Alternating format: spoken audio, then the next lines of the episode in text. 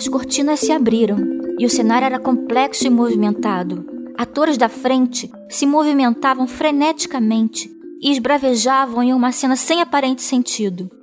Eles iam se retirando da cena como se estivessem passando para o final de uma fila. Até que um desses rodízios foi exposta uma nova pilha de personagens no centro do palco. E um ator de máscara branca, trajando apenas um jeans, se encontrava amarrado como um fantoche, cujas linhas iam até o topo do teatro, e quem prestasse atenção veria sombras quase grudadas nesse teto, de duas mãos manejando estas linhas. Pelo jeito, esse artista que manipulava esse homem fantoche não era muito bom, não tinha o suficiente de experiência, ou então era bastante ditador.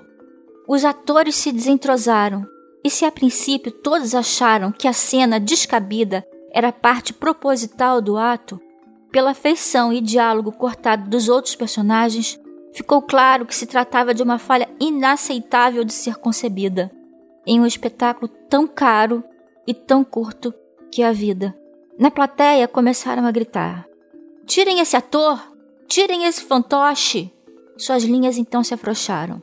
Me parece que essas mãos manipuladoras se cansaram do fracasso do seu personagem. Então, ator solto. Caiu desajeitado como um mamulengo. Ficou um pouco deitado, tentando esconder a vergonha causada por esse engano. E a plateia se fez silenciosa. Apagaram-se as luzes ele aproveitou o escuro para verter as lágrimas que, também envergonhadas, insistiam em não participar do espetáculo. A luz se acendeu em apenas um foco, o deixando como centro absoluto das atenções. Então ele se levantou. Ficou de pé com as próprias pernas pela primeira vez durante essa peça, mas com a postura ereta, com os braços relaxados, e parado continuou. Apenas sua cabeça se movia tentando buscar entre a plateia alguma referência que pudesse ajudá-lo a compreender onde ele estava. Mais uma vez a plateia se revoltou, gritando, vaiando, e já não dava para se perceber frase alguma com sentido desses consumidores de dor, desses admiradores de tragédia. Apenas a intensidade dos murmúrios chegava ao palco como flechas querendo atingir. Parem! Por favor, entendam, eu estou na peça errada. Eu não ensaiei para esse papel. No fundo da plateia, a voz rouca de uma senhora, com muito esforço, gritou: Filho, você não é o único. Quase ninguém nessa vida atua na sua própria história. E é por isso que eu estou aqui agora, quase no fim da minha vida, sentada desse lado do teatro, apenas assistindo, nunca atuando. Não tem forças para representar? Vem pro lado de cá. Um coro concordou com a justificativa dessa senhora, lançando mais verbos para ele sair daquele lugar. Não, mas eu tenho a minha história. Apesar de terem me colocado aqui como substituto, eu sei que eu tenho a minha própria história. Então aconte e não nos faça perder mais tempo. O silêncio rudoso mais uma vez assolou o teatro. Ele estava olhando para todos os lados e para lugar nenhum. As luzes se acenderam e o trabalhado cenário antes urbano foi substituído por um branco, um branco perturbador. Eu não lembro. Eu não lembro da minha história. Uma figura com aparência um tanto quanto louca se levantou da plateia com um bigodão, finalizado em curvas. Sabe-se lá o poder que essa criatura tinha? Que tudo que ele dizia se transformava em imagens concretas no palco. Assim como o ator, impelido, sabe-se lá por que força, acompanhava o roteiro, antecipando os acontecimentos poucos segundos antes da fala desse diretor maluco. Meia-noite. O sol brilhava no horizonte. Tartarugas voavam de galho em galho. E um homem nu, de mão no bolso, sentado numa pedra de madeira, dizia. E o ator no palco gritou: É melhor morrer do que perder a vida! Nesse trecho do homem nu, a plateia feminina começou a gostar seriamente da história. O ator falava pouco, mas bem, mas o diálogo das suas coxas também era bastante complexo. Mas o roteiro desse louco dali acabou, e o cenário novamente se tornou alvo. Alvo sinônimo de branco e sinônimo de meta mirada. Mas a fisionomia do ator já era outra. Apesar de mais uma vez ele ter sido arrastado para uma história que não era sua, ele até que se divertiu. Sorriu dentro desse nonsense.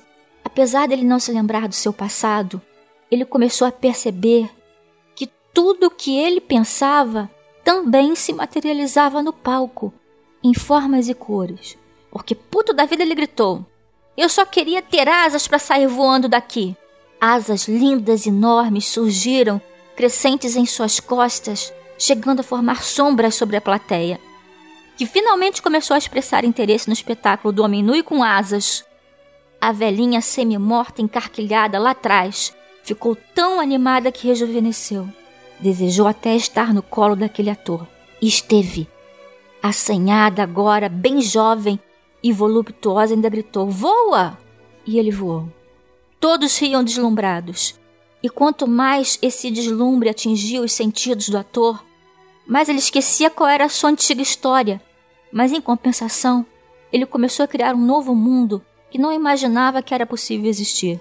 Esse novo mundo começou a soterrar o cenário daquela história que não era sua. E nada mais importava.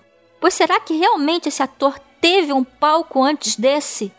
Realidades são tão facilmente esquecidas, por piores que sejam. Novas realidades são sempre possíveis de serem construídas, até sobre o mesmo cenário dramático já montado. Nosso personagem particular começa a vida na pretensão de ter uma peça só sua. A falta de experiência desses atores os fazem construir um cenário apenas com o um mundo concreto, o que está à sua volta. Pegar uma estrada e posicionar, escolher uma profissão e encarnar, interpretar uma ilusão e nunca se entregar. De repente, no meio da história, você se engana de que tudo isso que está à sua volta não é o mundo que você construiu, mas é. No momento em que você se preocupava com o conceito alheio de sucesso, os primeiros aplausos deixaram seu ego vaidoso. Então, você construiu cenários nada, nada, nada particulares. Essa história realmente deixou de ser sua. O mundo de cada um é tão diverso que raramente suas imagens seriam concretas ou comuns.